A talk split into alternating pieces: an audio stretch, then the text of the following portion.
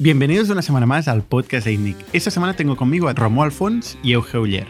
Hoy no vamos a hablar de un negocio al uso, como hemos venido hablando normalmente en el podcast de INNIC, con grandes equipos, con financiación. Hoy vamos a hablar del negocio del media, del negocio del contenido, del que también hemos discutido en algunas tertulias de INNIC, donde vamos a ver que dos personas han sido capaces de articular a su alrededor comunidades de más de un millón de personas. Veréis que en este caso la propuesta de valor no es tanto un producto o un servicio, es más el entretenimiento, la formación y el engagement con su propia comunidad. En el podcast voy a entrar en tanto detalle como puedo de cómo han sido capaces de generar este volumen de tráfico, cómo han construido estas audiencias, cómo han dominado el algoritmo de YouTube a su favor para ser capaces de atraer a más y más personas en sus canales. Vamos a entrar de la importancia de los suscriptores, de que nos sigan, de la campanilla, eh, vamos a ver los algoritmos y las métricas que son relevantes para crecer en YouTube. Y también, ¿por qué no? Vamos a hablar de sus vidas personales y de cómo les ha afectado este nivel de fama en su día a día. Espero que os interese tanto como me interesó a mí. Y este podcast es posible gracias a Pleo, el software de gestión de gastos para pequeñas y medianas empresas que te ayuda a olvidarte de lo que son la gestión de los tickets y las facturas, que además recientemente lo han hecho gratuito y sin más os dejo con Ayana que os lo explicará mejor que yo. Free es el plan nuevo de empleo gratuito que hemos diseñado para que todo tipo de empresa, ya sea grandes o pequeñas, o equipos grandes o pequeños, pueden dar ese salto a la digitalización en términos de la gestión de gasto. Esto quiere decir, hemos diseñado un plan sin suscripción mensual, empresas o equipos hasta 5 usuarios pueden acceder a una versión de, de empleo. Con esto buscamos ayudar a esas empresas, que son la gran mayoría de empresas españolas, donde no tienen ningún tipo de herramienta de digitalización que pueda ayudar lo que es la gestión del pago del gasto, poder empezar y dar ese salto con, con nosotros. Este tipo de plan se enfoca sobre todo a equipos un poquito más pequeños y también a empresas un poquito más pequeñas. Así que es algo que hemos creado para facilitar de la vida a todo tipo de empresas y especialmente a esas empresas que todavía no han podido dar ese paso a lo digital para automatizar lo que son todos los gastos y todo lo demás.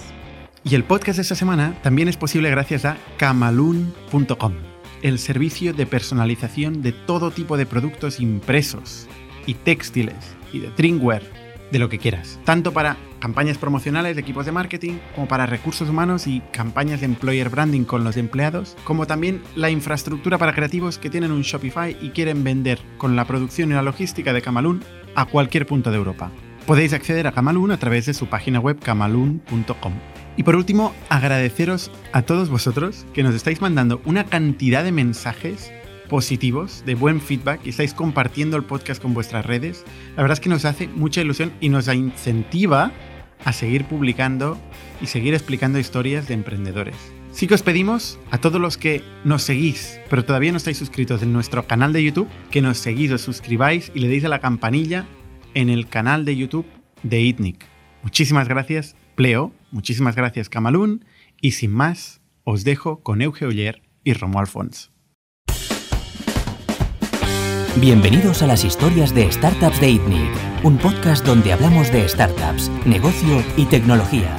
Bienvenidos una semana más al podcast de ITNIC. Yo soy Bernat Ferrero y esta semana estoy con dos youtubers que no son youtubers. Qué cabrón que eres, Qué cabrón.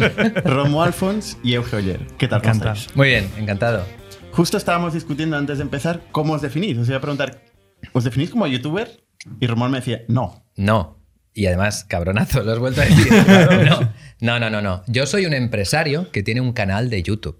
Lo que pasa es que el canal de YouTube ha tomado tal tamaño y tanta gente me ha conocido a través del canal de YouTube que mucha gente se cree eso, que soy un youtuber. Pero no, o sea, ya te he dicho que el, 1% de mi tiempo lo dedico a YouTube y el resto a operar, a operar los negocios. Tú, Euge, decías, sí, yo sí. Para simplificar, digo, youtuber. bueno, a ver, yo creo que al final son etiquetas, ¿no? Eh, y cuando dices que eres empresario, a veces te, hay más en preguntas. En España te miran mal ya. Sí. Bueno, empresario de qué, qué quiere decir? Como mejor emprendedor. Youtuber. Pero, si, te si tú dices youtuber también te miran mal, ¿eh, colega? Bueno, ¿No? no tanto. ¿Ah, ¿eh? no? Bueno, hubo un momento que youtuber era un tío que está en su casa haciendo cosas hasta que ahora los youtubers se van a Andorra y dicen, hostia. Ya se ha normalizado. Y los padres como, de youtuber también, ¿eh? Ah, sí. que también nos llevas a Andorra. No, pero al final O sea, es. el éxito es irse a Andorra. Parece que en YouTube parece que es como cuando el último, el malo final es te tienes que ir a Andorra. Pero, pero no, al final lo que dice Romo, o sea, yo, yo empecé emprendiendo y, y las primeras empresas que no me salieron nada bien, entre otras cosas me di cuenta de que poner anuncios en Facebook era caro y que hacer una venta y conseguir mil visitas en Facebook era caro. Y estaba consiguiendo mil visitas en YouTube en mi canal y decía, hostia, esto está más cualificado, es gente que te conoces, la, la capacidad de venta que tienes es mucho más alta, ¿no? Ujú. Entonces yo desarrollé una estrategia. O sea, yo empecé. A mí el YouTube siempre me llamó. O sea, yo con 17 años empecé un canal de, de, de finger skate. Porque me encantaba el skate, me partí la muñeca y subía tutoriales de cómo hacer finger skate. Y, Finger skate. Sí, sí, era súper fan. No skate, a un- finger skate. Finger skate. Vale. Ahí vi lo que eran los haters, ¿no? Porque haces skate de verdad. Y yo, cabrón, también lo hago. y, pero ahí me di cuenta de, eh, hostia, la comunidad que se formó, porque tenía 17 años y un vídeo llegó a medio millón de visitas por hacer tutorial de finger. Claro, y ahora como, hostia, hay comentarios, gente... Perdona que me río, pero sea- tutorial de Finger me, me ha hecho tutorial de, de- de- de finger, skate. Importante, ¿eh? Eso es donde era, ¿no? Pero claro, yo me acuerdo de ir a eventos de skate y había una sección de, de- con- para hacer la- con la gente con el skate pequeñito y tal, y venían chavales a pedirme autógrafos. 17 Sí, años. Ya con 17 años ya... ya... En mi nicho. Claro, y ahí dije, yo creo que lo- luego se me olvidó, ¿no? Pero cuando volví a entrar tenía el recuerdo de, hostia, eh, aquí se genera comunidad, porque yo estos tutoriales los hacía en 2000, 2007 Ujú. un año después de que YouTube se, se crease, ¿no? Entonces ya tenía el, el gusanillo de haber visto lo que era eso. Mm. Y luego, cuando hice la carrera de empresariales, emprendimiento, empecé a montar empresas, dije, joder, lo lógico, lo siguiente que primero fue mi canal de Euge y luego cuando monté Emprende Aprendiendo, mi estrategia fue voy a montar la tele de nicho de los empresarios emprendedores. Es decir, si yo tengo los ojos de los empresarios emprendedores, creo que es el nicho más rentable que hay para luego monetizarlo como, como sea. ¿no? Al final, Seguro que rentable, no sé. ¿eh? Bueno, Hay es gente con alto poder adquisitivo. Pero hay No, pocos que... Pero en, Empre- en Emprende Aprendiendo no, no es solo emprendedores. O sea, muchos empresarios disfrutan de las historias de empresa y de casos de éxito. Mm. O sea, claro que hay emprendedores wannabe. Pero lo chulo es que también hay mucha gente, o sea, esas, esa gente mola mucho también porque les ayudas, ¿no? Y al final Sí, sí. esperanzas, casos de éxito. Pero luego también hay mucho empresario que, coño, en vez de ponerse la tele, voy a ver un caso de empresa. A ver qué le pasó a Zara, o qué le pasó a Desigual, o qué le pasó a tal. Eh, y tú, Romuald, dices que no eres youtuber, pero a la pregunta de eh, ¿estarías donde estás sin YouTube? No, pero es que si me preguntas, ¿estarías donde estás con un coche diferente? También sería que no. Hombre. Realmente. No, es que ¿sabes lo que pasa? Mi caso es muy distinto al suyo. El, o sea, yo fue todo puñetera supervivencia. O sea, yo me arruiné, yo no tenía dinero, tenía que... ¿Cómo te arruinaste? Pues mira, intentando perseguir el sueño de crear startups, ¿no? Yo quería ser el siguiente Mark Zuckerberg y no tenía ni puñetera idea de nada, ¿sabes? Yo, yo estudié arquitectura, pero dejé la carrera en el último curso, me hice cantante de rock, estuve de gira, ahí conocí a mi exmujer, nos quedamos embarazados, apareció mi hijo y ahí dije, ¿qué estoy haciendo con mi vida? Quiero, quiero trabajar de lo que quiero, voy a crear, siempre había sido creador, yo siempre he dicho que me gusta crear cosas. Y dije, ¿qué es lo que me gusta? Me gusta el mundo online, me gusta crear cosas, mm, se gana mucho dinero haciendo Facebook, a por Facebook, voy a tumbar Facebook. Los cojones, yo solo evidentemente la cagué. O sea, Entonces, literalmente querías hacer un Facebook. bueno, era un Facebook para coleccionistas. Yo ya decía, voy a hacer algo un poco más nicho, pero luego mi idea era conquistar el mundo. ¿eh? Entonces me arruiné y, y lo volví a intentar, porque los emprendedores nos venden que tenemos que ser aguerridos y que al final si lo quieres mucho lo consigues. Y la vida me dio una hostia, pero con la mano abierta, hasta el punto en que me arruiné del todo, con un niño de cuatro meses. Y a partir de ahí dejé de intentar crear startups y ganar dinero y tal. Ahí, no, crear startups y cambiar el mundo. Y dije, voy a ganar dinero. Ese, ese fue el cambio de chip, ¿vale? Empe- empecé a aprender SEO, a posicionar, a ganar dinero. Me llamaron empresas diciendo, ¿por qué estás posicionado por encima de mí? ¿Por qué hago SEO? Págame.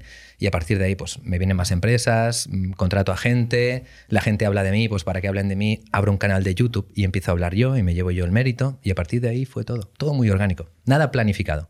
Hostia pura todo. Hostia pura, pero mi pregunta era, YouTube, Hmm. ¿qué porcentaje de, de tu notoriedad actual o de, de éxito viene de utilizar la- YouTube como plataforma? Es que esta es una pregunta muy injusta, porque ¿qué notoriedad tendría yo como youtuber? Es una plataforma, ¿eh? Si no- Estoy hablando de una plataforma, no digo que YouTube tenga mérito. No, no, no, no, pero escucha, ¿qué notoriedad habría tenido yo como youtuber si en el momento que me pongo la cámara delante no empiezo a explicar todo lo que había aprendido haciendo SEO? Cero. Entonces, ¿qué es YouTube?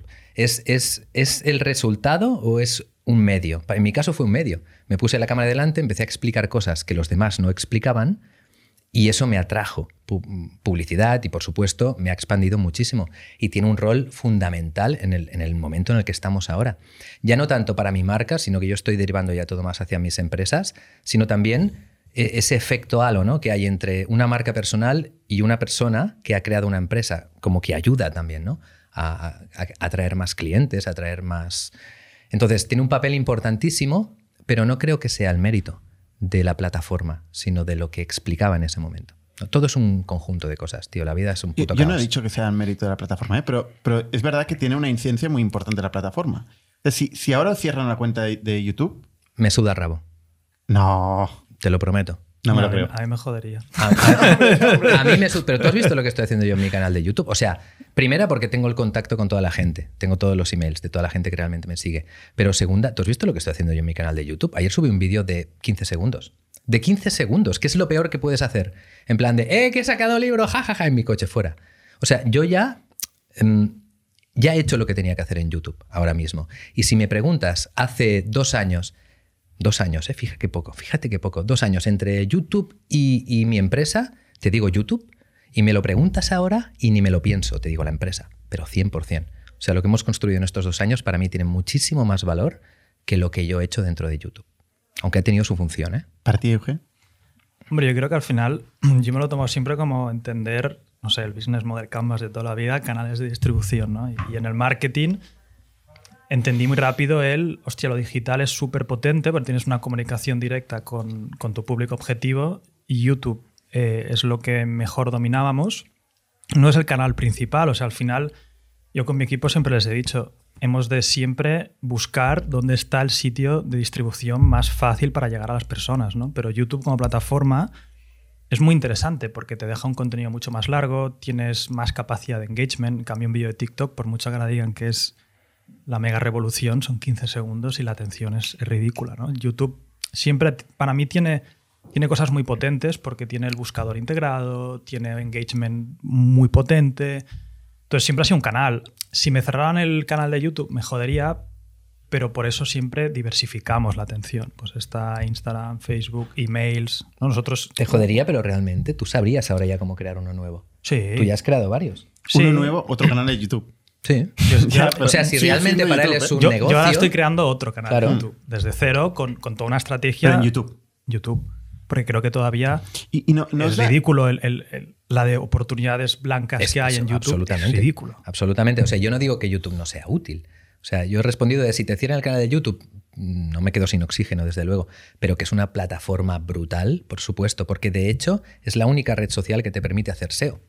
¿No? Sí. Las redes sociales te lo ponen todo en la cara sin que se lo pidas. Ahí tú puedes conseguir que cuando alguien necesita algo y lo busca, aparezcas. Y ese es el poder que tiene YouTube, que tiene lo bueno de que cuando la gente te busca o busca algo que tú vendes, te encuentra, y tiene lo bueno de la viralidad que tienen las redes sociales. ¿Habéis probado diversificar plataforma? Buscar, yo qué sé, probar Twitch, eh, Sí. otras plataformas. Es que Twitch el problema que Instagram tiene TV, sé. es tiempo. o sea, al final, yo qué sé, yo ahora, por ejemplo, ya sé, como decía Romuald, no sé si sacaremos el tema NFTs, pero yo ahora he descubierto mi nueva profesión de vida, ¿no? Es todo el mundo NFTs y estoy construyendo ahí proyectos. No lo podría hacer si no tuviera sistematizado el resto, ¿no? Al final, lo que más tiempo me lleva es quizá mi canal personal, donde sí que hago cada semana un resumen de un libro, pero me lo tomo hasta como higiene personal mía de cabeza. Es decir, me obligo a resumir un libro, me obligo a leerlo, o al menos leer resúmenes y entender muy bien qué quiere decir ese libro, y lo plasmo en ese canal. Pero Emprende Aprendiendo es una máquina.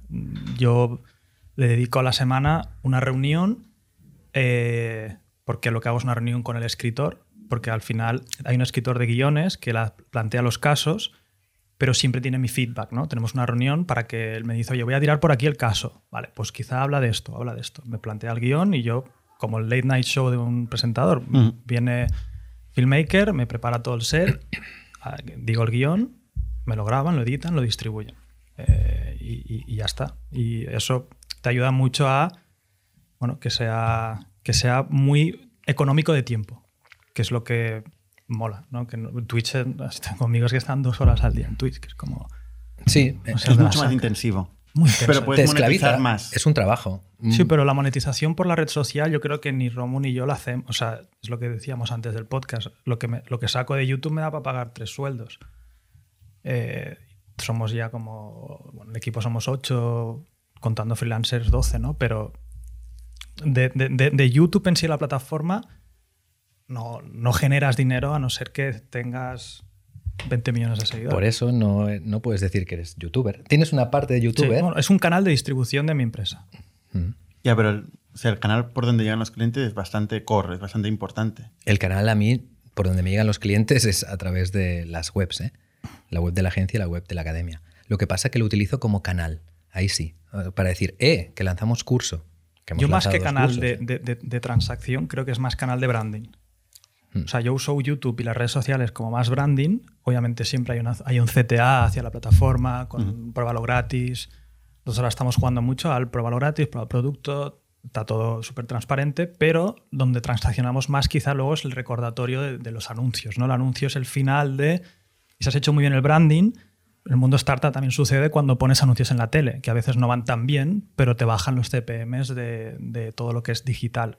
YouTube es lo mismo, pero tienes tu tele por así decirlo. Que si haces un buen nicho, como hacéis vosotros aquí, en lo que decíamos antes, ¿no? vas a un nicho de gente que le gusta mucho el ecosistema startup, que quizá no llegáis a los números que yo llego con Emprende, pero eso es porque estoy yendo a la masa de gente que quiere aprender sobre empresa. ¿no? Vosotros tenéis un público quizá de más calidad porque la, calidad de la visita también importa. No es lo mismo ver una historia de una empresa que profundizar con el directivo de Globo o el directivo de tal, que vamos a hablar de métricas, de unit economics, de tal, de tal y tal, ¿no?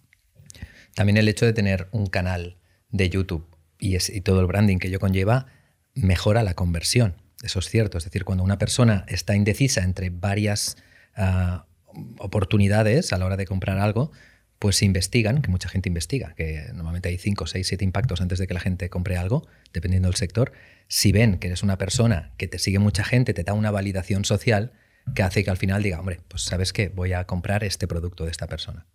Bueno, al final es marca personal, eh, ¿no? conseguir un estatus de celebrity y, trend setting eh, en un mercado, ¿no? y poder eh, utilizar esto de mil maneras posible. Pero al final es YouTube, insisto, lo que os da la escaparate, la exposición ¿no? a toda esta gente. luego la monetización pues puede ser de otras maneras, ¿no? Sí, pero por ejemplo, es que está cambiando mucho el mundo de YouTube ahora mismo. No sé si a ti te pasa igual, pero en Instagram también se tiene un alcance tremendo, realmente. Es decir, no hay que menospreciar otras plataformas. Realmente Instagram ahora, a la, incluso a la hora de la conversión y de la generación de atracción de posibles clientes, es una plataforma que a mí me sorprende cada día. Hmm. Convierte súper bien. ¿Qué, números tenéis a día de hoy? ¿Podéis compartir un poco qué volumen de gente os sigue? Claro, son públicos. En YouTube me gustaría decir 800.000, pero son 799.500 y pico o algo así, ¿no? Después 250 y pico mil en Instagram. Ah, 263.000, 90 y pico mil en Facebook. Para que veas que yo tampoco. que no me importa demasiado eso, realmente, no me importa demasiado. ¿Usáis eh, Discord? Sí. De hecho, tenemos un Discord. Me he enterado ayer, porque me han publicado la web nueva, que tengo un Discord de 8.000 personas. Y no he entrado nunca, tío. Es que el Discord para mí es la nueva panacea. y deberías, cuando se crea el Discord, el fundador, las condiciones iniciales. Yo he abierto un Discord ahora con lo de los NFTs y soy de largo el que más ha escrito. Creo que he metido ahí 2.000 comentarios. Tengo que ¿2.000 comentarios? Estoy enfermo. no, no, no, no, no, puedo, no puedo. Pero esa condición inicial creas una, es, maravilloso porque es un pueblo. O sea, hay cultura, han pasado mm. cosas, hay historia. Eh, y las integraciones que están haciendo con YouTube, con todo. Yo no tenía una comunidad hasta Discord. No es una comunidad, es gente que te sigue. ¿Qué es una comunidad? Una comunidad es gente que interactúa entre ellos, charlan, crean cosas eso es muy distinto. Lo que tenemos nosotros son fans, seguidores en plataformas. Esta tarde entro, esta tarde entro y, les saludo.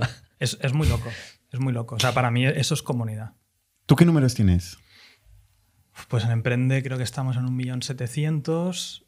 Eh, que luego es cachondo porque esa es la gente que se suscribe, pero YouTube es un poco cabroncete porque eh, la plataforma ha virado muchísimo durante el tiempo, porque al principio YouTube, la historia de YouTube es muy cachonda. Mira, es parecida a los NFTs. Todo lo voy a hablar. Voy a hablar de mi libro yo. Vamos a acabar hablando de NFTs, pero bueno. A ver, igual que en los NFTs ahora parece un cachondeo y es como algo de risa y es como un, juguete, para, muchos, porque estás metido y tú no hay nadie mejor que lo pueda entender que alguien que ha, invertido en cartas Magic. Pero, pero claro, ahora es, un es como un juguete. Todas las nuevas tecnologías al principio parecen un juguete. YouTube parecía un juguete. El primer año de YouTube era, era de risa. O sea, cuando plantearon Internet, la estrategia de vídeo era vamos a tener, vamos a crear el mismo contenido que se ha creado en el mundo de las televisiones productoras y pasarlo a Internet. Y YouTube era como los vídeos estos de risa que pasaban los domingos del programa de vídeos tontos o algo así. Eran gatitos, gente metiéndose en la nariz, empujando a un amigo. Y de repente al año eh, viene Google y lo compra por 1.600 millones. Era ridícula la compra. No estaban generando revenue. Era o sea, mucha gente dijo, eso es una estupidez. De hecho, tenía un montón de demandas, ¿no? De cosas que... Gente subiendo contenido, ¿qué tal? Y, al principio YouTube no era una plataforma con un ecosistema de descubrimiento interno. YouTube se usaba para subir tu vídeo y ponerlo en una plataforma externa. Porque YouTube fue muy lince y abrió mucho su plataforma. Es decir, súbelo aquí y te dejo integrarlo donde quieras. Eso fue parte de su estrategia de crecimiento inicial. A partir de ahí se dieron cuenta, pusieron todo el tema de suscriptores y tal, y empezaron a apostar por la generación de comunidades, es decir, suscríbete a un creador de contenido y te vamos a anunciar cada vez que esta persona saque algo. Yo al principio con el canal de Finger tenía 4.000 suscriptores y me veían cada vídeo que lanzaba mínimo 5.000 personas. ¿Cómo puede ser? Bueno, porque tenía 4.000 suscriptores y YouTube a todo el mundo que tenía suscrito a mi canal le enseñaba mis vídeos. Vale. Siempre. Esto es ridículo ahora. Pero ¿qué pasa? Se fueron dando cuenta de que el humano está sesgado y es irracional. Es decir, yo me puedo suscribir hoy a un canal de belleza y al año ya me aburre la belleza y no me he suscrito. Si te sigo bombardeando con contenido de belleza, pasarás menos tiempo en mi plataforma. Por lo tanto, tengo que ser inteligente, cambiar mi algoritmo y aunque estés suscrito a lo que quieras, yo no te enseñaré lo que estás suscrito. Te enseñaré lo que quieres ver en ese momento. Entonces, la importancia de estar suscrito a un canal es irrelevante. La importancia real. que le dice la campanita. No, la campanita. Tampoco, tampoco. Tienes un extra step. Pero al final lo que quiere YouTube es darte lo que quieres. Y eso lo han hecho muy bien. O lo que, lo que te engancha. Lo que te engancha. Lo que te engancha. Lo que más tiempo hace que estés en la plataforma. Exacto. Entonces, eh, ahora tener un 1.700 suscriptores, yo lo digo, pero es irrelevante. Total. Es como un sello de decir, mira, mucha gente ha visto mis vídeos y ha tomado esa decisión. Pero para ver la, la validez de un canal hay que ver cuántos vídeos te ve cada persona. Esa es una ¿Visualizaciones? De, mira los últimos 10 vídeos y mira cuántas visitas tiene.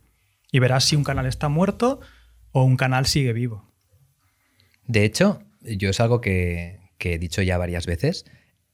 Considero que es el mejor momento de la historia para entrar en YouTube realmente. Y en cambio verás un montón de youtubers diciendo que YouTube ha muerto, ¿no? ¿Por qué? Porque crecieron en otro momento de YouTube, en el que cuando tenías suscriptores, YouTube le enseñaba a esos suscriptores tus vídeos, pero ahora no. O sea, lo que decía Euge, una persona que se ha suscrito a tu canal realmente le ha dedicado un segundo a dar un botón. Eso a YouTube le da igual. Lo que quiere es que la gente vote con su tiempo, se quede así viendo los vídeos, ¿no? Entonces, lo que ocurre ahora es que hay canales que tienen muchísimos suscriptores y no tienen nada de visitas, pero mil, diez mil. Y a lo mejor te estoy hablando de gente que tiene tres millones de suscriptores.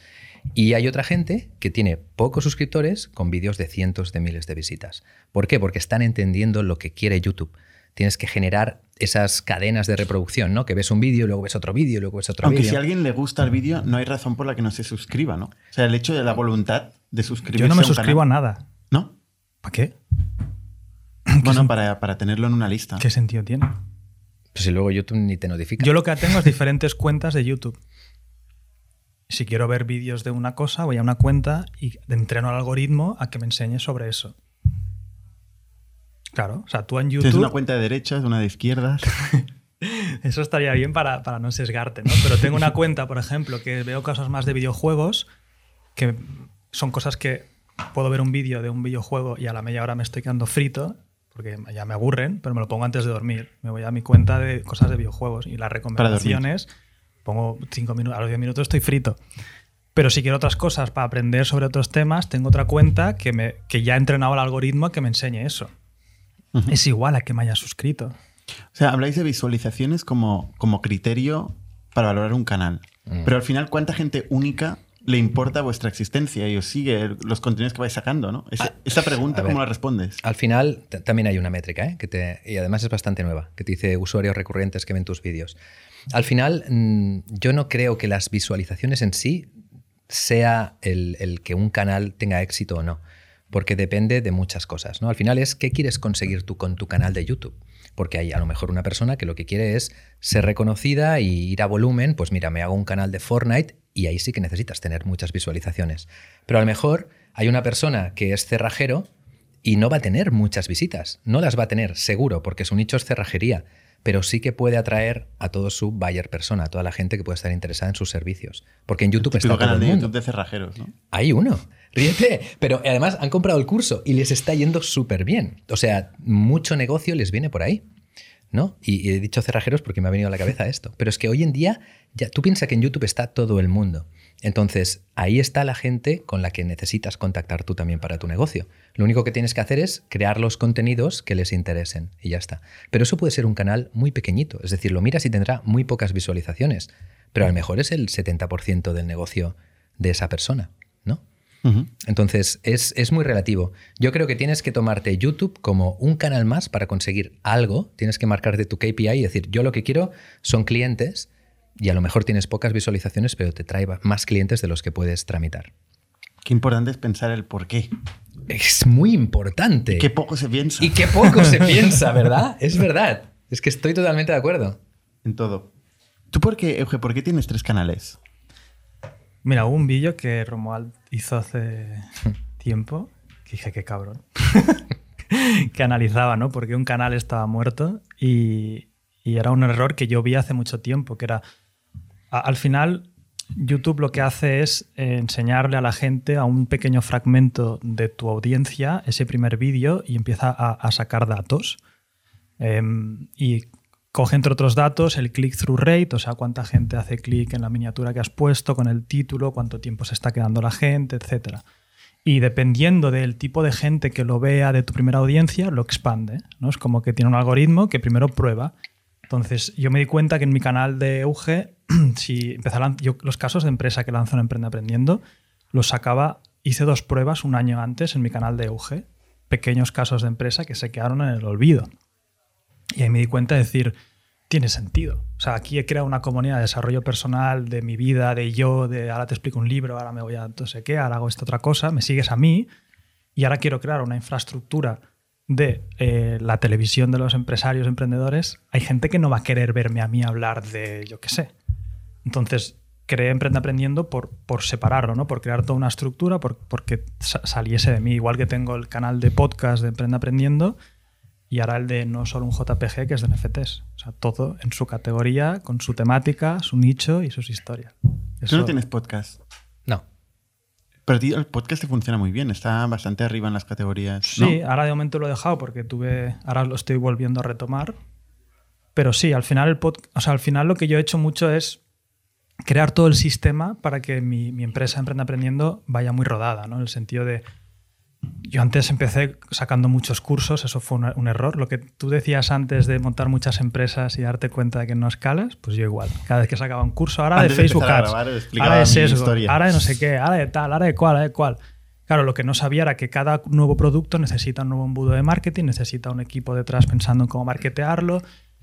Surrealista. Entonces ahora lo que hemos hecho es simplificarlo. Ahora emprenda- emprendeaprendiendo.com tienes el único curso que voy a marketear el resto de, de- de mis años, que es Silex. ¿no? Y he puesto un product manager Te quedan muchos años. ¿eh? que se dedica, a- yo le daré caña toda la vida, y se dedica únicamente a mejorar esa formación. Tenemos una comunidad en Discord que accedes de por vida cuando compras la formación, el product manager escucha todo lo que se dice sobre eso, lo incorpora a los guiones que yo vuelvo a grabar y es un ciclo vicioso de mejora. ¿no? Y el podcast, por ejemplo, me ayuda a, eh, si contacto a un empresario o alguien guay para el podcast, le hago el podcast y a cambio le digo, ¿podrías hacer una última pregunta para esta clase que hemos hablado de las cinco fuerzas de Porter y en tu negocio tiene mucho sentido que lo expliques? También mejora el curso. ¿no? Al final, me comía mucho la olla para que sea una maquinaria de automejora sin que yo tenga que dedicarle Hmm. el esfuerzo máximo de estar ahí. El tema de los cursos se ha convertido en la- casi la primera forma de monetización, ¿no? De, de youtubers, de muchos youtubers. Bueno, sobre todo de youtubers que, que son de contenido profesional, por así decirlo. Es decir, dudo que veas un youtuber de, de entretenimiento que se lance a hacer algo, ¿no? Así. Aparte que yo Emprende Aprendiendo fui bastante eh, inteligente desde el principio, porque yo dije desde el principio, esto es una academia y voy a hacer contenido gratis. Claro, porque yo vi que cuando lancé Flash Libros, que era mi primer infoproducto de tema de libros y tal, con mi marca personal, hubo mucho hate. Como el primero que vendió un libro o el primero que vendió una camiseta en YouTube. O el primero que puso un anuncio en YouTube. Porque yo hablaba con, con Willy Rex y me decía que ellos tenían pánico de primero poner un anuncio, no de otras marcas, un anuncio de- del pre-roll de YouTube. Porque dirían, ¿qué van a pensar mis seguidores? Eres un vendido. Pero en, en mi caso dije, cuando monté Emprende Aprendiendo, dije, esto es una academia de, empresa y nuestra idea es acercar la formación empresarial al máximo número de personas, hacerlo ordenado, con estructura, con, con sentido, lo que yo no había visto en la carrera. Eh, y os voy a dar casos de empresa gratis desde el principio, ¿no? Entonces, fue, fue un canal desde el principio, o sea, no fue montarlo, que luego sabía que eso daría muchas más oportunidades, ¿no? Pero, pero ya, ya empecé con, con toda la estructura, sí. Yo quiero hablar de esto que has dicho porque me parece un punto muy interesante y que mucha gente tiene confundido. Que has comentado que la mayoría o la, la forma de, de monetizar o una de las principales formas de monetizar YouTube es vendiendo cursos. Pero es que al Bueno, real- es impulsivo, es un botón Pero- directo, lo tienes. pero es que vas a ver, ahora esto es lo que está ocurriendo, pero hasta ahora realmente la gente que vendía infoproductos, vendía cursos, no generaba este tipo de contenido, sino que directamente tiraba de anuncios Claro. a piñón, ¿sabes? ¿Qué pasa? Que esto es cuando un mercado es muy nuevo, funciona, pero a medida que el mercado se ha ido sofisticando, la gente dice, a Va ver, subiendo el precio del anuncio. entre suben los cosas. precios de los anuncios y además se crea una desconfianza hacia, hacia este tipo de, de productos. O sea, una persona el que nunca has visto, que no te ha demostrado nada, te dice que es experta y que te va a enseñar a no sé qué, a cambiar tu vida, ¿sabes? En cambio, la gente que como Euge o como yo, desde el principio, primero lo que hemos hecho es enseñar, enseñar lo que sabemos mm, de forma clara y transparente dentro de un canal de YouTube, validar nuestro conocimiento, ahora es cuando vienen las vacas flacas, porque todo el mercado de los infoproductos está perdiendo dinero que flipas. ¿Sí? Sí, sí, sí. O sea, se están pegando unas hostias los infoproductores guapas, ¿eh? Pero nosotros no. Nosotros ahora. a mí me encanta. La, la- la situación de infoproductos que estamos Ay, viendo ahora es maravillosa. Para ti para mí. sí. es perfecta. Pero para los que vivían de los anuncios, no. Porque además yo ahora he hecho una estrategia contrapuesta a todo lo que había. O sea, yo he visto todas las etapas y habían cosas que a mí tampoco, igual que a ti, Romu, que no me resonaban, ¿no? Porque muchas cosas a veces las hemos hecho yo, yo reconozco que he hecho cosas que no las he hecho del todo bien. Porque te Y llegan, yo, y que no haría ahora. te por llegan ejemplo. gente, eh, estudias, ¿no? Cómo es la industria en Estados Unidos, como en el mundo startup, pues puedes decir tal, tal, tal. Y, y hacía cosas porque era la forma de vender, ¿no? Pero a veces Pero, por ejemplo, sed más concretos. por ejemplo, el típica estrategia de entra en mi clase gratis, te voy a enseñar no sé qué y luego al final te, te- te enseño el producto, pero el producto vale 5.000, pero por ser tú te lo dejo en 400 euros, ¿no? Y si eres de los primeros en llamar, tanto. Y sin ir tan lejos. Joder, ¿eh? eso funciona. Sin ir. Funciona. Sí, funciona, pero el proceso de marca, o sea, a- mi filosofía ahora es que el cliente en todo momento de compra no tratarte como un gilipollas. O sea, si tú ahora vas a Emprende Aprendiendo, el precio está en la web directamente. No hay stacking, no vale, es lo que hay. Eh, puedes probarlo gratis. Eh, hay, hay una transparencia que creo que esto es una contrapuesta a todo lo que estaba sucediendo antes, ¿no? Y, y- y yo, Bueno, el mercado ha madurado, ha madurado. sofisticación de mercado. O sea, al Hay principio... más competencia. Al principio tú decías, tengo un curso y te lo compran. Luego tenías que decir, tengo el mejor curso. Luego tengo el sistema para tal, para no sé qué, no sé cuántos. Y llegará un punto que estamos entrando ahora que es marca. Yo no compro un ordenador ahora si vienes y me dices, he sacado una marca nueva de ordenadores. Diré, me da igual. Yo compro Apple o Dell o tal. El mercado ya está sofisticado. Y estamos entrando en esa etapa, yo creo, en el mundo infoproductos que es, yo me quiero formar con Romus y es YouTube, porque sé que, joder, hay contenido gratis que ya me lo demuestra, ya he practicado, ya sé lo que es. O en mi caso es, quiero aprender sobre empresa, que además en mi caso me- siempre nos hemos posicionado de la forma humilde, pues si te fijas en mi canal, no te vengo yo a dar la chapa sobre lo que es empresa, es como, estudiamos casos de empresa, estudiamos teoría, traemos empresarios. Eh, Y habrán otros que, si lo hacen bien, entenderán que la marca ahora es lo que importa. De todas formas, yo sigo viendo los ads, eh, los anuncios de cómo hacerte millonario vendiendo cursos de cómo hacerte millonario. Bueno, es que esto se ha vendido mucho. De, hay muchísima gente, ya no voy a hablar de, de, temas piramidales, pero hay mucha gente que realmente su modelo de mercado no es tanto el producto en sí, sino que los que consumen su producto luego lo vendan y tú te quedas un porcentaje de ello, ¿no? que se acerca mucho a lo piramidal, realmente. Que hay que ir con cuidado porque hay una diferencia entre un tema piramidal, un Ponzi, y entre afiliados, ¿no? Porque, por ejemplo, Amazon también te lo hace. Amazon tiene afiliados. Tú le vendes un producto de Amazon y te llevas un porcentaje. ¿no? El tema es cuando el producto en sí no es producto, cuando el curso no es curso, cuando el curso es te enseño a vender para yo llevar un porcentaje. Ahí está el problema. Cursos hay de todo tipo. Nosotros en, en INDIC vemos a muchos emprendedores, eh, los jueves por la tarde concretamente, y cada semana tenemos alguien que quiere hacer algo de e-learning. ¿no? Uh -huh. Y siempre decimos lo mismo, no invertimos en, en cosas de e-learning porque no vemos barreras de entrada, eh, todo el mundo puede entrar y competir, cuando el contenido intrínseco es bueno, con lo cual genera atracción, es demasiado tarde para invertir. ¿no? Y es el caso de muchos, de muchos negocios que al final se autofinancian, porque a, cobras upfront. O sea, el working capital de un modelo así es que es muy bueno. Entonces, ¿para qué hace falta financiación? ¿Vosotros invertiríais en un modelo de e-learning? Pregunta muy genérica. ¿Propios? No, de otro. No. O sea, de, de alguien que haga formación. Eh, sí, que quiere hacer un, un, curso de algo y busque pasta para, para hacerlo. Ni de broma. No, no, no invertiríais. Es que, es que ¿Por final, qué? O sea, la, como tú decías, la única barrera de entrada de, de, este tipo de negocios es la marca. No hay más. Y el y, que tenga marca no te necesita. Exacto. Claro. Punto. Es, es, es, ya, es lo que tú has comentado. Y la marca, y la marca es el peor eh, debilidad que tiene también. Porque es la marca lo que trae clientes, pero es la marca lo que trae clientes. Es que como empiezas es muy Si la marca en trae caso. clientes, muy guay, pero como la marca se largue, si yo ahora desaparezco Emprende Aprendiendo, no sé si se facturará igual. Entonces al final no es un negocio muy invertible. Es un negocio que al final, y yo me he dado cuenta, yo creo una estructura, un sistema que gira alrededor de mí y ahora estamos intentando a dos años vista ver si podemos traer más eh, presentadores y más historias para que se genere todo ese ecosistema lo veo muy difícil. De hecho, nosotros lo que estamos haciendo ahora, hemos lanzado un máster de SEO en el que yo ya no soy profesor, o soy un profesor de cuarenta y pico que hay, justamente por el tema este de la marca. Primera, porque se genera una dependencia en la marca y que esta marca se te puede ir, o yo puedo decidir no quiero seguir haciendo cursos, ¿no? Y no quiero que dependa de una única persona. y segundo, porque si alguien, tú acabas de decir, pero ¿y cómo empiezas? Es que es muy fácil. Es que si tienes marca, dices. ¿Comprando un curso? Es, ¿no? que, es, que, es, que, cualquier cosa. O sea, quien dice un curso o dices, mira, mm, tazas. Si tienes el que tiene la atención, el que tiene gente que le sigue, tiene el dinero. Y hacerlo es muy fácil. Realmente levantar 30, 50 mil euros lo haces fácil. Y con 50 mil euros ya te puedes crear un buen embudo bueno, de lo ventas. hace fácil. Es fácil. ¿Cómo? Si sabes lo que tienes que hacer. O sea, levantar 50 mil euros. No, no, levantártelos tú. O sea, tú con tu comunidad generar ah, 50.000 euros. Generar, vale, generar, vale. generar. Levantarlo aplicamos. No, no, no, ya los inversores. No, no, no. Eh, generar esos 50.000 euros de inicio es muy sencillo. Si lo difícil es tener esa gente que te siga. Vale, y una pregunta: ¿en vuestro crecimiento ha habido algún punto clave? ¿Alguna, algún. ¿no? Imagino que empezasteis hablando al vacío, como todo el mundo, ¿no? No había nadie al otro lado. En uh -huh. mi caso, sí. Han habido bastantes puntos clave, enfrentamientos, por ejemplo, con gente que era más conocida que yo en los inicios.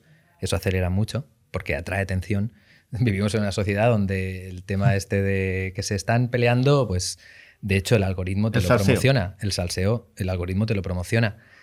Y em, empezando por ahí, después tuve varios vídeos que respondían mucho a una necesidad que tenía el mercado en ese momento de te voy a enseñar cómo puedes crear una web que te genere unos ingresos cada mes. Hostia, eso a la gente le llama mucho la atención, eso me hizo ser conocido. Después te voy a enseñar a cómo crecer en YouTube mientras yo lo voy haciendo. Hostia, mucha gente quería ser youtuber, ahora no tanto. Ahora quieren ser más streamers y todo, el, y todo el tema, pero en aquel momento tiraba mucho, ¿no? Y en cuanto a YouTube, yo diría que esos han sido los, los hitos. El hecho de... también un vídeo de cómo adelgacé. Hostia, sí, eso no lo llamaría un hito dentro de mi carrera, pero sí. Me picaron a, a, No, adelgacé no. A, como ¿Cómo tuve tableta, como tuve tableta, tableta, me dijeron a que no tienes abdominales, ¿por qué no estás cachas? Y yo, ¿cómo que no? En seis meses, venga, en seis meses. Di la mano y luego lo hice. Y sí, eh, ahí ¿Mantienes sale- la tableta o no? No. no, no, no, no. Pero estoy en mejor forma de lo que estaba y tengo buenos hábitos ya de hacer deporte y tal. ¿Y eso ayudó a crecer el canal? No, en absoluto. ¿No? De- ¿Qué va? No, me- va- ese vídeo me habrá traído 600 o 700 suscriptores. De hecho, lo podemos mirar en las estadísticas. Sí, sí. Porque no tiene absolutamente nada, Nada que ver con todo lo demás. Claro, entonces la gente ve ese vídeo y dice, oh, qué guay.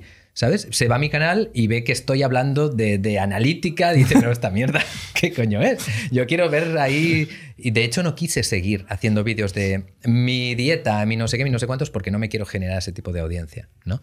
Pero a YouTube le habría encantado. Yo lo sé, si yo hubiera hecho varios vídeos diciendo mi primer mes de entrenamiento, lo peta. Lo peta porque me está dando señales y eso es lo que quería YouTube. Lo que pasa es que no me dio la gana, ¿no? Por temas de coherencia. ¿Cómo sabes lo que quería YouTube tú? ¿Hay alguien al otro lado de YouTube? Porque soy SEO, sí, hay una, hay una red neuronal que, que no saben ni los propios ingenieros de, de YouTube cómo funciona, directamente desde autoaprendizaje, pero sí que te dan los datos necesarios para tú saber qué es lo que tienes que hacer. YouTube le interesa que crees contenido que enganche a la gente, entonces te da las métricas para, eh, es esto, eh, es esto, te lo dice, te lo dice, de, de dónde te viene el tráfico, de, de- por ejemplo, ya te he dicho que yo podía entrar mucho en profundidad en esto, pero cuando tú publicas un vídeo en YouTube, pasa por dos fases, básicamente. La primera semana y después el resto, ¿vale? Durante la primera semana está recabando información de cómo funciona este vídeo y en base a lo que ve aquí, después suceden unas cosas u otras. Tú puedes tener vídeos de hace tres años que tengan muchísimo tráfico. En mi caso ocurre. Yo tengo un vídeo que es de los más vistos cada mes y tiene tres años ese vídeo, ¿no? ¿Cuál Entonces, eh, ¿cómo conseguir tus primeros 100 suscriptores en YouTube? Es un vídeo que tiene 4 millones de visualizaciones y sigue creciendo. ¿Por qué? Porque YouTube sabe que a una persona que entra en YouTube por primera vez que quiera crecer en YouTube, ese vídeo es el mejor que hay hablando de ese tema. Entonces, todos los nuevos que entren, se lo enseña. Y esto yo lo hice a sabiendas y de hecho lo expliqué. Hice O un sea, fue la primera semana y hiciste algo especial. ¿Eh, ¿Cómo? En la primera semana hiciste algo especial. En la primera semana de que... Porque has dicho que la primera semana es donde el algoritmo aprende. Ah, en, claro, claro, muchas cosas hice en su momento, pero no únicamente en esa semana. Hay la parte de la primera semana que es donde YouTube recaba cosas y después sigue recabando, ¿no? Que es donde entra la parte del SEO, las palabras clave, la optimización y todo el tema. Entonces, hay formas de hacerle ver a YouTube que ese vídeo hay que empujarlo, ¿no? Y aunque tu vídeo, por ejemplo, la gente lo vea poco, si después de ver tu vídeo se van a ver otro vídeo que dura tres horas y se están todo el rato viendo ese vídeo, YouTube te va a promocionar tu vídeo. ¿Por qué? Porque sabe que la gente que ve este vídeo, luego ve este vídeo y se queda aquí tres horas viendo vídeos de YouTube. Si todo esto sabes cómo funciona, tú puedes ir mejorando estas cosas y al final conseguir más exposición en tus vídeos. ¿Para ti, Euge, hubo momentos clave? ¿Cómo empezaste? No, yo creo que al final lo mío ha sido más el típico de esto de Flywheel de Jim Collins, que es cosita, ¿no? Si bueno, este chico, este hombre preguntó a muchas empresas cuál había sido su momento clave, ¿no? Y la mayoría les dijo no ha habido. Es, es como empezar a hacer que ese volante de inercia vaya tirando y llega un punto en el que ya es casi imparable. Y en mi caso, además, yo no he tenido muchas polémicas. Al final, al no te has peleado con nadie. No, es que al final uno, dos no se pelean si uno no quiere, ¿no? Y, y yo- y- y como dice Romo, yo entiendo lo que puede hacer crecer el canal, el- el- el- la, la- polémica, ¿no? Y el tal, pero también tengo ejemplos de gente que ha llevado la polémica a crecimiento y se ha estampado. O sea, es un juego muy peligroso que hay que saber jugarlo muy bien, porque es, es- puede salirte el tiro por la culata, ¿no? Y al final también va con el carácter. A mí no me va. O sea, yo entré ahí para ayudar a la gente, para, crear una estructura de empresa y, y poder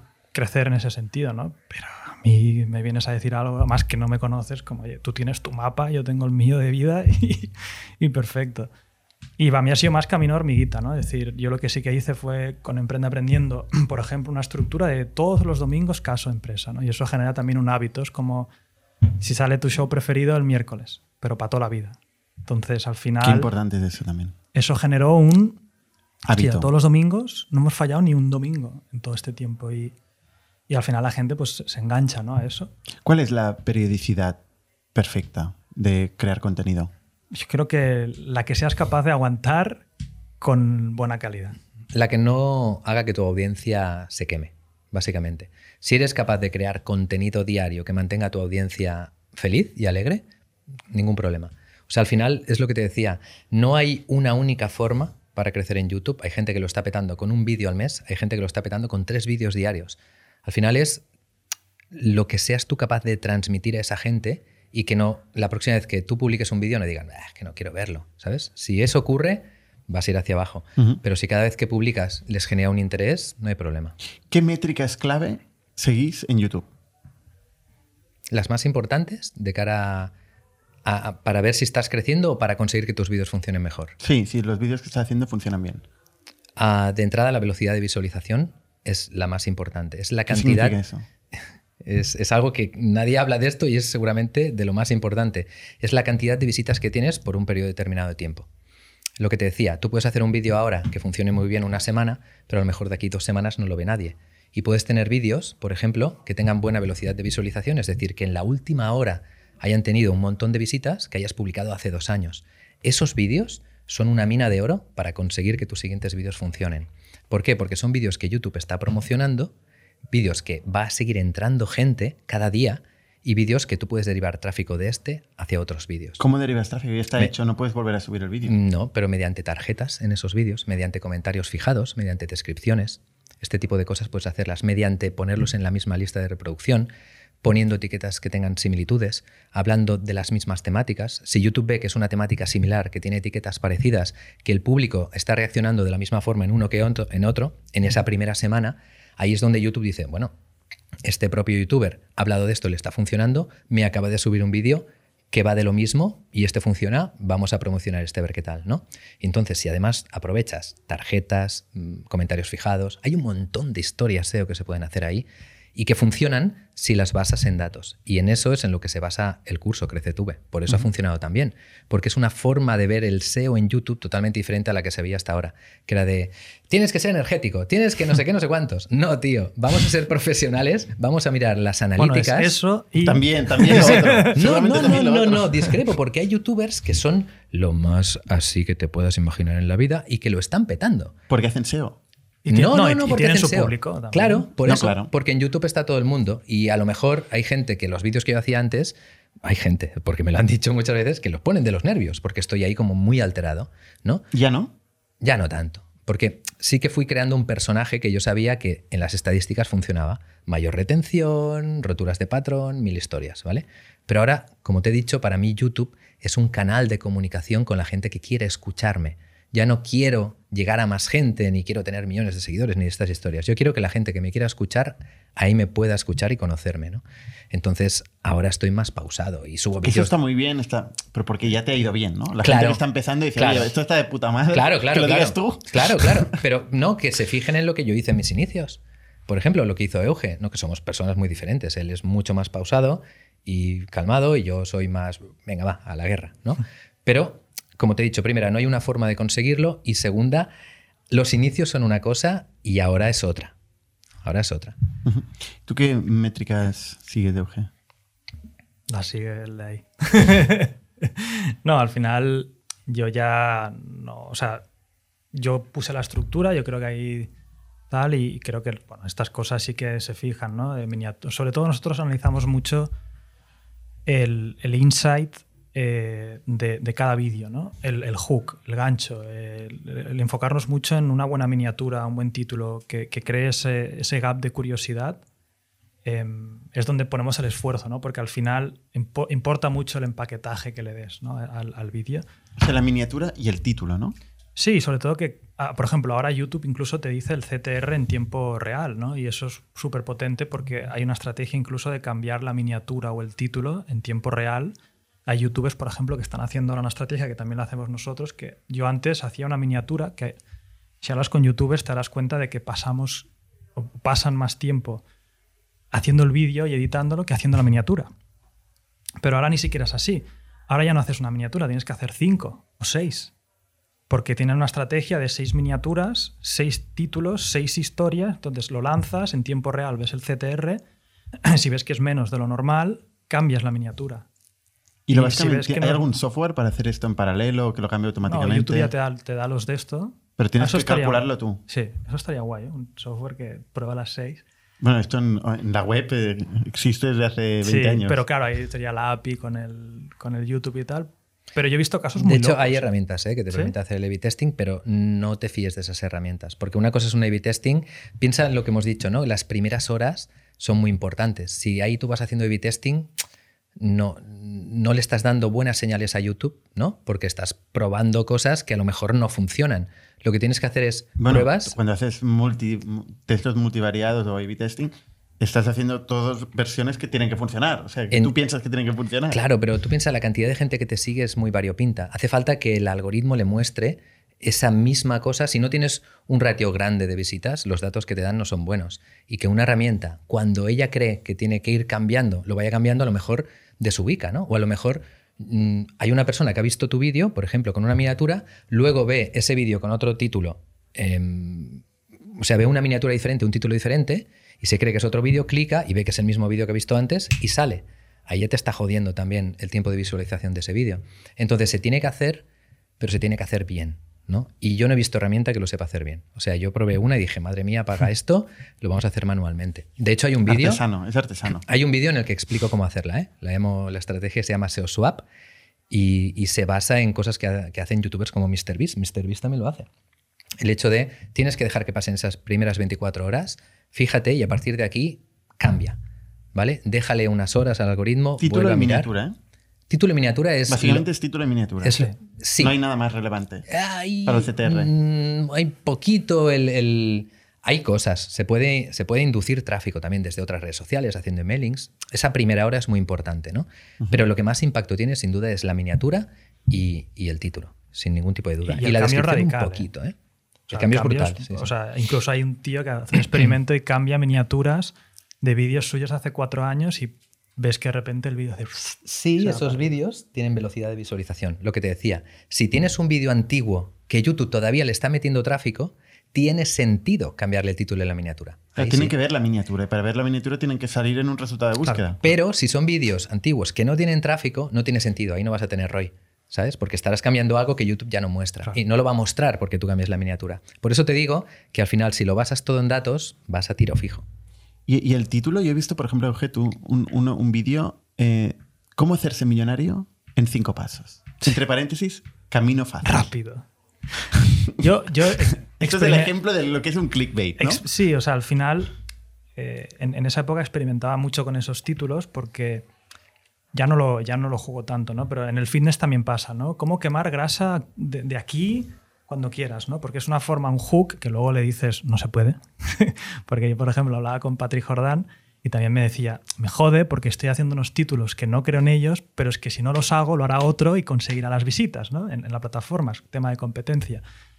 Y al final, eh, yo creo que la mente del humano, al final todos queremos algo por no hacer nada. Eh, eh, quiero adelgazar sin hacer el huevo, quiero ganar pasta soñando. Sí, claro. Y, y ese tipo de mensajes están en su interior, o sea, si funcionas, porque mucha gente cree en ello.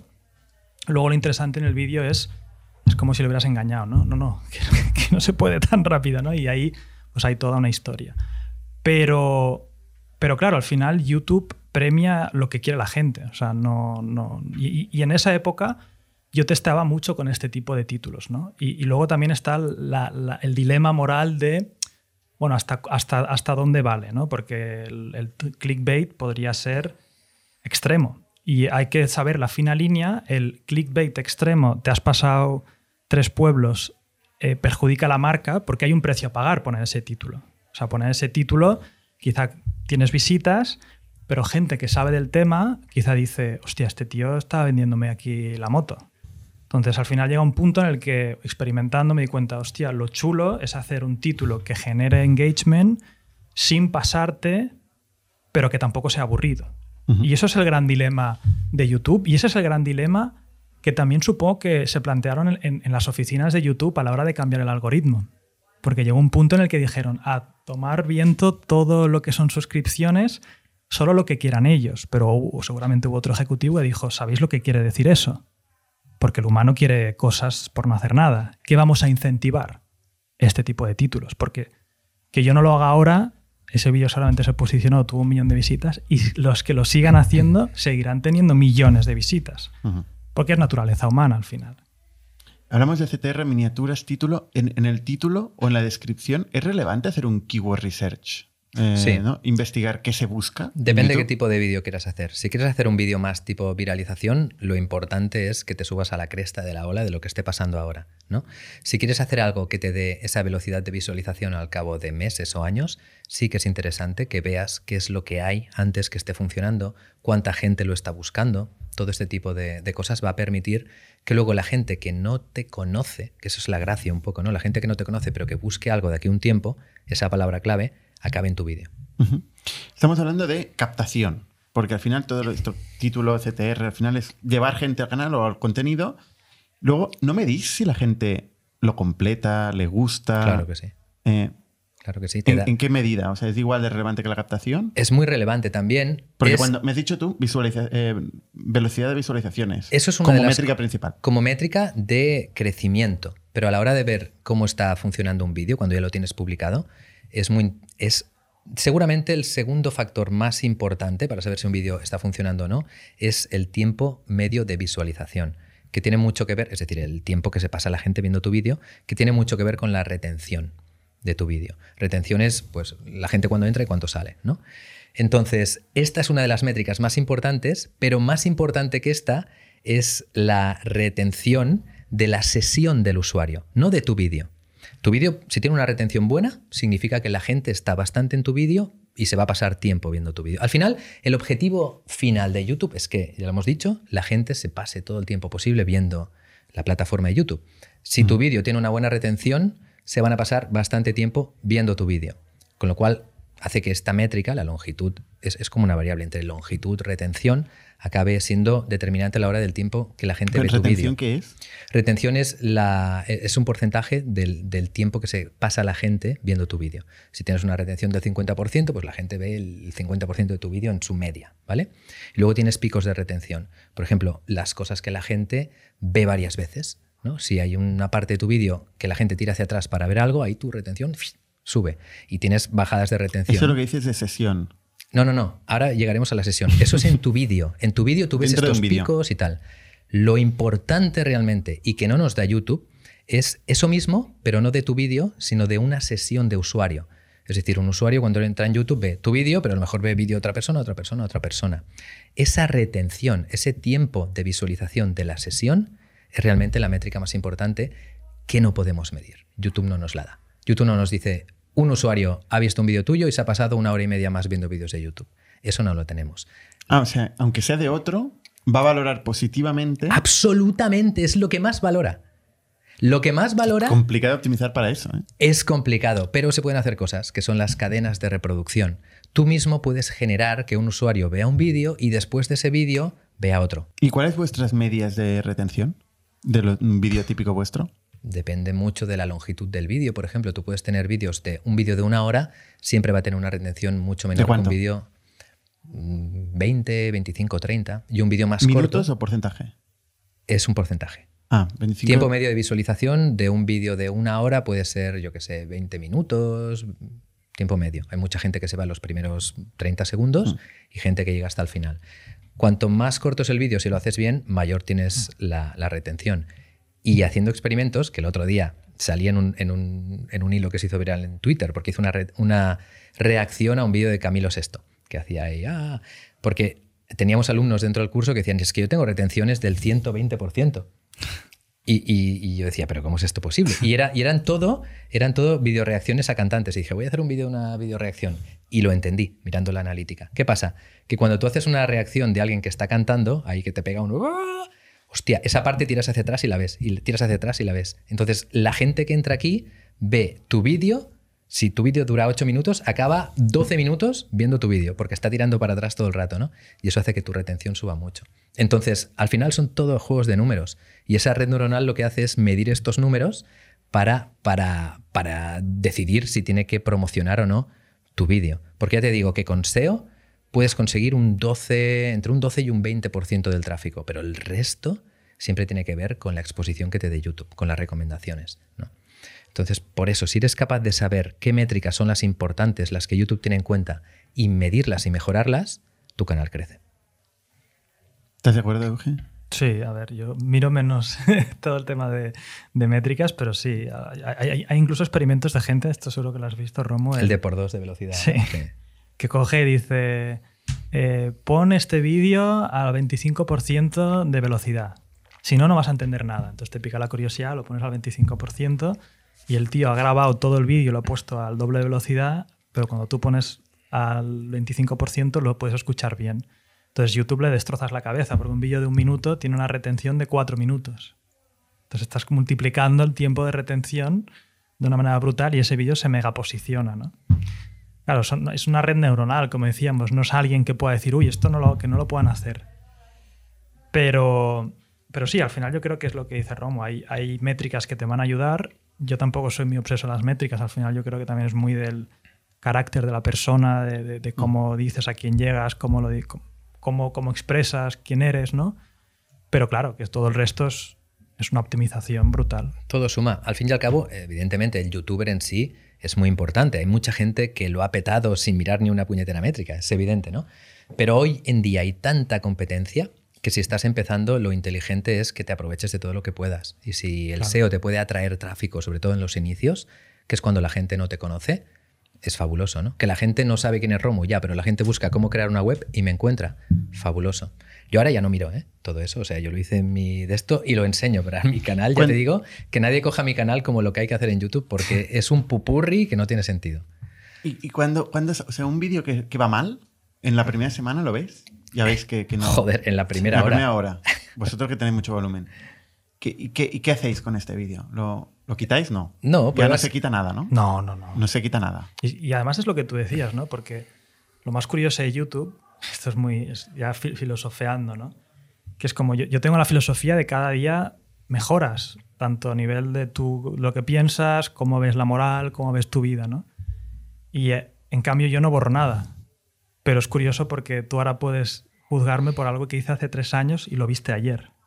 Y te crees que estás hablando con la misma persona.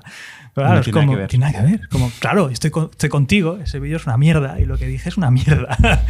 Pero es lo bonito. Yo, hay una cosa de YouTube que a mí me ha dado mucho, que es lo que más me flipa, que es el estrés de tus ideas. Es decir, en vez de estar en una cámara entre cuatro hablando sobre lo que pensamos del mundo, a mí expresarlo mucho a, público me ayuda mucho a, a leer lo que opina la gente, ¿no?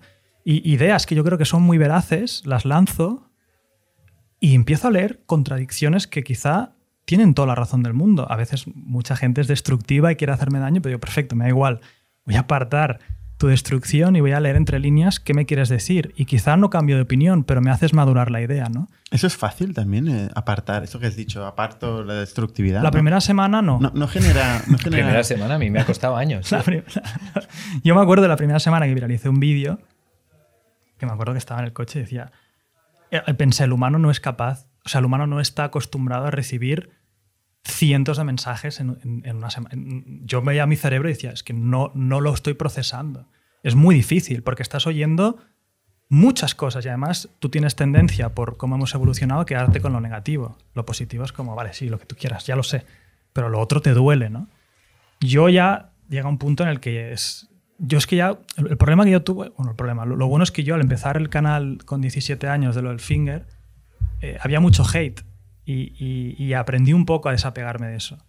Em, y Tanto cuando al hate como también a, la- a que mucha gente te adule, ¿no? O sea, te, te considere un dios. Es lo mismo. O sea, al final tienes que saber separarlo. Es decir, Gestionar tu ego, sí, de alguna forma, ¿no? No, y, y además que te ayuda mucho a, a lo que te decía. Yo creo que te vuelves mejor comunicador con el feedback. Porque yo ahora te puedo expresar una idea, es, es- es- es chulo, ¿no? Porque hay ideas que he enfrentado tantas veces a tanta gente que dirás, joder, qué bien la explicas. No, no, es porque la he explicado 80 veces y sé los puntos flacos de la idea. Entonces te puedo decir, mira, esto es así, pero en estas ocasiones hay una excepción. Y aquí también hay una excepción. Pero sigue siendo válido aquí, aquí, aquí. Y dirás, joder, te iba a contradecir, pero claro, es que yo ya he leído las 80 contradicciones que hay en la idea. Yo en el tema hate mm, ha sido un trabajo duro, interno. Y respecto a lo que tú decías de que te encumbran o que te odian, con o sin motivo, al final me he dado cuenta, y esto lo descubrí hace poco, que la mayoría de haters que tengo antes eran fans. ¿Sabes? Son fans. Esto es, esto es un concepto que saqué. El, el fan hater Pues yo esto lo descubrí hace nada, tío, de que, Es que desde es, es alguien que a lo mejor me conoció, le moló mucho lo que le decía, lo probé, lo probó, no le funcionó y la culpa la tengo yo. No, no será él que a lo mejor no ha hecho algo bien o algo, sino que... Es, O las relaciones para, so- para, no sé, tiene un nombre, pero es como cuando alguien te ve un vídeo tuyo o mío, o incluso tuyo, genera una relación contigo. O sea, el humano yo creo que no es capaz de distinguir lo que es alguien en una pantalla o alguien charlando contigo. Entonces, generan una relación contigo de amistad profunda, porque hay gente que ha visto a lo mejor todos mis vídeos. Sin que tú lo sepas. Y es súper amigo mío. Es súper amigo Pero mío. esto tú te lo habrás encontrado hasta por la calle. Claro. ¿No te ha pasado que te viene alguien y te dice, ¡Oh, Romo! No sé qué. Y tú, pero cabrón, estoy durmiendo a mi hija. ¿Qui- qui- ¿Quién eres? ¿Sabes? ¿Qué, qué es esta historia? Y, y además, cuando tú no eres recíproco a esa amistad, Mal. es como si un amigo de toda la vida te hubiera traicionado. Claro. Y entonces te odio. Entonces el fan hater existe mucho. Yo, por ejemplo, ya antes intentaba contestar a todo el mundo, guau de puta madre, ya no lo hago porque pienso, si te contesto una vez y no te vuelvo a contestar un siguiente mensaje, me vas a odiar. Porque encima que te he contestado es por fin todo lo que había en mi cabeza, que era mi amigo, me ha contestado. Ahora soy súper amigo suyo, pero no contestado una vez. Como le envía otro mensaje y no me conteste, mi amigo del alma me ha traicionado. Esto, por ejemplo, me sirvió mucho para crear comunidades. Eh, ahora, por ejemplo, con Silex, tú compras el producto y te metemos en un Discord privado y ahí estamos montando una comunidad porque creo que el valor de lo, hablando de los infoproductos, creo que el valor del subir vídeos pregrabados y subirlos a una plataforma y venderlos se ha acabado. O sea, eso ya es, como tú decías, todo el mundo lo puede hacer. El valor yo creo que es una comunidad detrás formativa, ¿no? Tienes la, formación, pero tienes todo un grupo que está en ese de esto, que te ayuda, se hablan entre ellos, etc. Pero si yo ahí me posiciono como el maestro de la comunidad y empiezo a echar broncas a los que se portan mal, es muy peligroso. Porque entonces, Euge, el colega de YouTube al que sigo, me acaba de echar la bronca en la comunidad por hacer algo que no tocaba. Te voy a odiar. Entonces lo que hemos hecho es una estrategia de jefe de comunidad. Y yo lo he marketeado y brandeado en la comunidad a Víctor, que hace un trabajo excelente, como el jefe de la comunidad. ¿Se porta mal alguien? Yo hasta estoy contigo, tío. Leante. Ya te echará la bronca, Víctor. Entonces, todas estas cosas hay que tenerlas en cuenta para, para desarrollar esto. Yo en mi caso, la forma que he encontrado para lidiar con esto es no modificar mi conducta en base a lo que vaya a pensar otra persona. O sea, yo, yo sí que puedo decirle a alguien gilipollas. Y me da igual.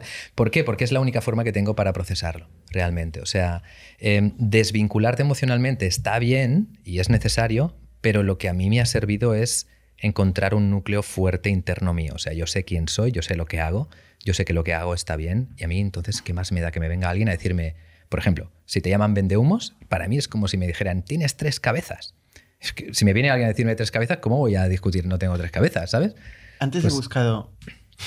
He buscado en Google Vendehumos España. Salís los dos. Claro. Es que es normal, no... Ahí, ahí está un ranking y creo que estáis los dos, uno 9, el otro 15. A ver, eh, es normal. o sea, yo, yo esto siempre lo analizo muy de fuera y, y yo intento empatizar siempre con lo que sucede, ¿no? porque al final es la forma de aprender. Es decir, por- en vez de juzgar las cosas, me mola entrar a ver, oye, ¿por qué? Y es, es- es normal que pasen estas cosas, ¿no? porque al final es lo que tú decías, oye, que hayan empresarios mejor que yo, un cojón y medio. Es más, yo lo digo siempre a voz abierta, ¿no? Em, y, que, puedas llegar a atacar a alguien eh, llamándole vendehumos o lo que sea, que tenga muchos seguidores, también es muy suculento. Es decir, hay un incentivo claro a crecer aliándose con mi marca o intentando joder la marca. Ambas formas vas a generar una colaboración indirecta. más metiendo mierda. Más, más visualizaciones vas a tener metiendo mierda. De hecho, hay un montón de vídeos que hablan de Crecetube, de la formación esta, que tú ves el título y la miniatura y ponen Crecetube estafa, Crecetube no sé qué. Entras al vídeo y ves que están hablando bien de la formación. Con un link de afiliación, además. No, no tenemos afiliados. Si hiciera afiliados Pues ya, ya sería vendehumos al cuadrado, ¿sabes? No, no. Pero ¿por qué lo hacen? Porque entienden que así van a conseguir más visitas. Y muchas veces en estos canales los vídeos que más visitas tienen son los que generan este tipo de comportamiento. Pero es que es comprensible porque el propio algoritmo, esa red neuronal, lo promueve, pero lo promueve porque esta sociedad es así. No es que el algoritmo sea malo y que quiera ahí manipular y solo al mierda. No, es que a la gente le llama más la atención esto. Entonces, por lo que te he dicho, como el algoritmo lo que quiere es que la gente se enganche, hostia, este está diciendo mierda. Y luego le enseño el vídeo en el que el otro le contesta. Y venga, y estás creando esa cadena de reproducción que hemos dicho, ¿no? Ahora que has dicho lo de reconocer vos eh, por la calle, ¿la gente os reconoce por la calle? Sí, ¿Sí? sí. Eso es, eso es bestia, ¿no? Bueno, a ver, O sea, no- entiendo que no como Rubius, ¿no? Que no directamente tal, Evidentemente que no. Pero Eh, Yo paso por tres fases. La primera, que, que te hace gracia, que dices, ¡jo! Estoy aquí con mi madre, me ha saludado alguien, qué bien. La segunda, que molesta. Yo tuve una etapa en la que estaba ya, que me agobiaba un poco. Y la tercera es que lo, lo entiendes como algo normal y, y lo aceptas e incluso lo disfrutas. O sea, yo ya no tengo problema que la gente me venga a decir algo. Depende cómo. También te digo, es que yo tengo esto grabado en la cabeza, tío. Tenía, llevaba una hora intentando dormir a mi hija por las mañanas ahí sin dormir y justo cuando se duerme me vino uno gritando. ¿de ¡Eh, dónde? furioso! de me-". Por la calle, ¿eh? Yo durmiendo ahí mi hija. Ah, ah, vale. ah, ah, ah. Y cuando se duerme te viene gritando y dices, pero gilipollas, tío, por favor, ¿no?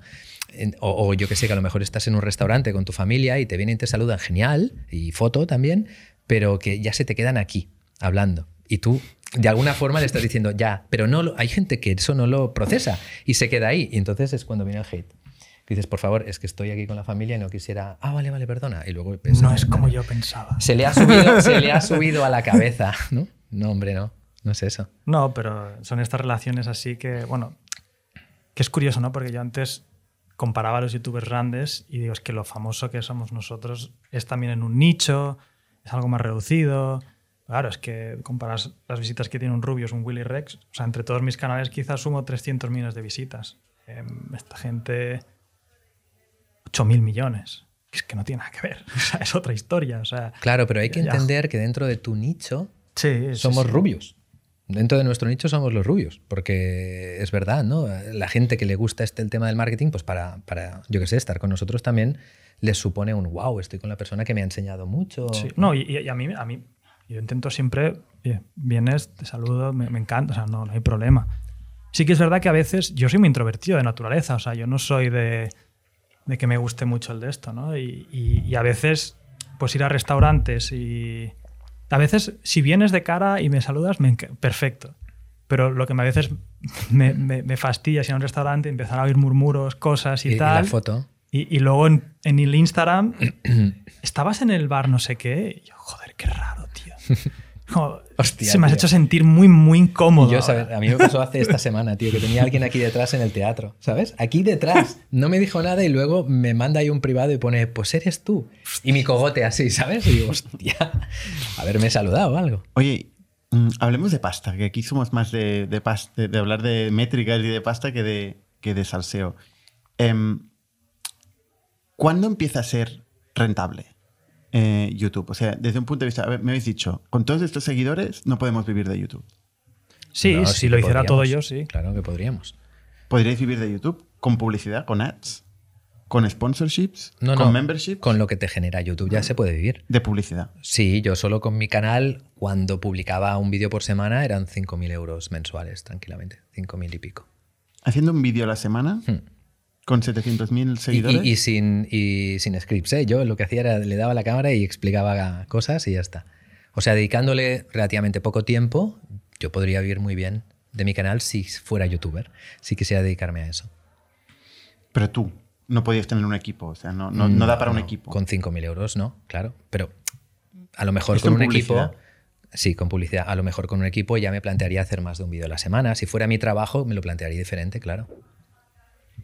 ¿Y memberships, por ejemplo? ¿Es algo que habéis probado? ¿Qué tal? O sea, como, ¿qué quieres decir? Mem? Memberships de YouTube. No, no, no. Al final, a ver, es que yo, eh, yo por ejemplo, me, me- me tomé, o sea, el- mi, mi canal personal es como un poco experimental para mí, ¿no? Y ahí yo, pues yo subo y también lo que dice Romo, entre mi canal de Emprende y el mío y el podcast, pues quizá entre todos son 8.000 euros. Pero, o sea, eso, podría dar para vivir si solo hiciera eso. Pero nunca me lo tomé así. O sea, mi equipo ya somos 8, 12 personas entre todos y no, no da, da para un par de sueldos. Pero, Pero claro, al final yo, yo pensé en Emprende Aprendiendo como eso, como la tele de, de los empresarios emprendedores. Y lo- mi idea ya era monetizarlos en principio con formación y a ver qué más da, ¿no? Porque muchas oportunidades, ahora otros negocios que empiezo, es muy fácil catapultarlo con todo esto y las posibilidades de inversión que me han salido muchas veces por contactos que he hecho indirectamente, que han visto mi canal, me han invitado a un café, hostia, sale tal cosa. puedo- Entonces es, es, es algo más, ¿no? Es, es un ecosistema que creas, pero, pero YouTube en sí, vamos, si quieres ser youtuber, sí, sí que da, si tienes números interesantes, pero es que no, no, no tiene nada que ver con lo que se genera con lo otro. Formación, formación, en tu caso agencia. Eh, ¿Tenéis más negocios aparte de esto? Sí. Yo tengo agencia, tengo academia y tengo capital, que ya es directamente inversiones. Lo que generamos, lo, ¿Inversión en qué? en, en lo que nosotros decidamos. Básicamente en, en ladrillo. Sí, sí. Y que parece raro, ¿no? En la época digital, pues también. Bueno, Y después hay una parte, un 20-30% más de riesgo, que yo lo, lo gasto comprando coleccionables. no en startups. Riesgo tipo la carta Magic. Eh.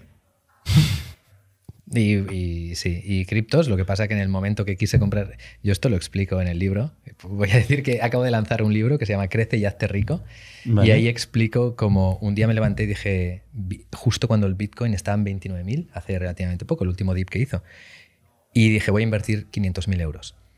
Intenté, eh, me di de alta en Bin- Binance porque yo ni nada, y dije, venga, medio millón. Y me dijeron, una mierda, tú eres tonto. O sea, esto vamos a tardar como mínimo 15 días en aceptarlo. Y entonces ese mismo día dije, pues nada, pues me lo gasto en una casa. Y compramos una casa. Pero iba a entrar ahí en las criptomonedas a piñón con eso. Tú sigues entrado, Euge. en- Fuerte. Fuerte, ¿no? Bueno, yo, yo aparte tengo lo que decías, de Emprende Aprendiendo, que es el negocio principal.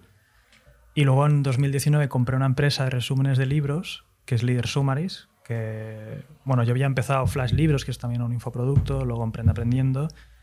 Y, y, y Flash Li- ay, y Leader Summaries fue una empresa que llevaba 16 años resumiendo libros, con contratos con Planeta, una, una empresa que yo usaba, ¿no? Y la compramos en 2019. Y Por verdad es- 600 y pico mil euros. ¿eh? Un vídeo que estábamos viendo. 650.000 y me metí, le metí 100.000 más. Y claro, porque vi que era una empresa que solo usaba muy bien el SEO, estaba súper bien posicionada, pero no usaba email marketing, no usaba esas cosas. ¿no? dije, oye, oportunidad guay. La lié mucho porque yo antes no entendía bien lo de las redes de valor. Es decir, yo creo que una empresa al final tiene que tener su red de valor, sus objetivos y su claridad y, y foco. Yo antes era un cabra loca y era como cogía mi red de valor, mis, mis empleados, mi equipo y mis sistemas y les, me iba un día de viaje a París y volvía y es como, vamos a empezar este otro negocio. No, no me lo aceptáis, pues compro una empresa y la meto dentro de la red de. Ah, tenemos líder Sumares. Y ahora, ¿y ahora qué hago? O sea, ¿Qué marketeo? ¿Dónde voy? Y eso fue una cagada, ¿no?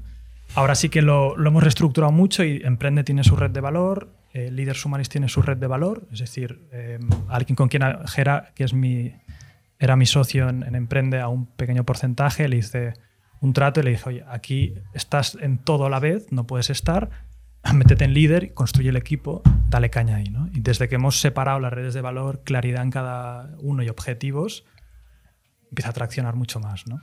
Y eso, pues, pues guay. Y en, y en criptos, pues, bueno, entré porque, entre otras cosas, rehice el producto de Silex.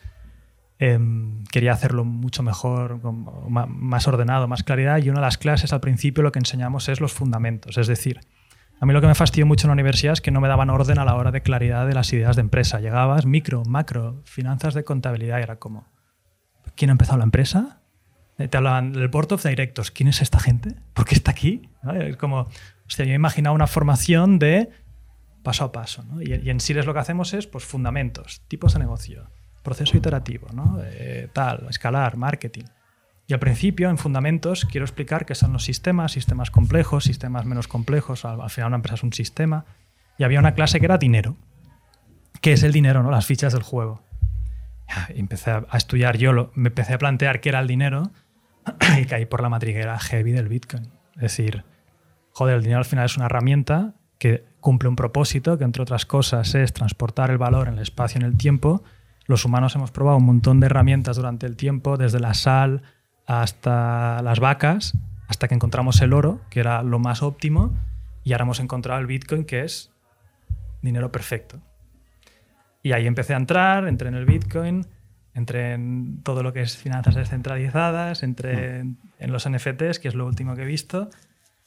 Y ahí me da la sensación de que estamos como en Internet en el 95, creando, que esto va a, ser algo que ahora es muy incipiente, pero va a ser una revolución que va a cambiar, yo creo, muchas, muchas cosas.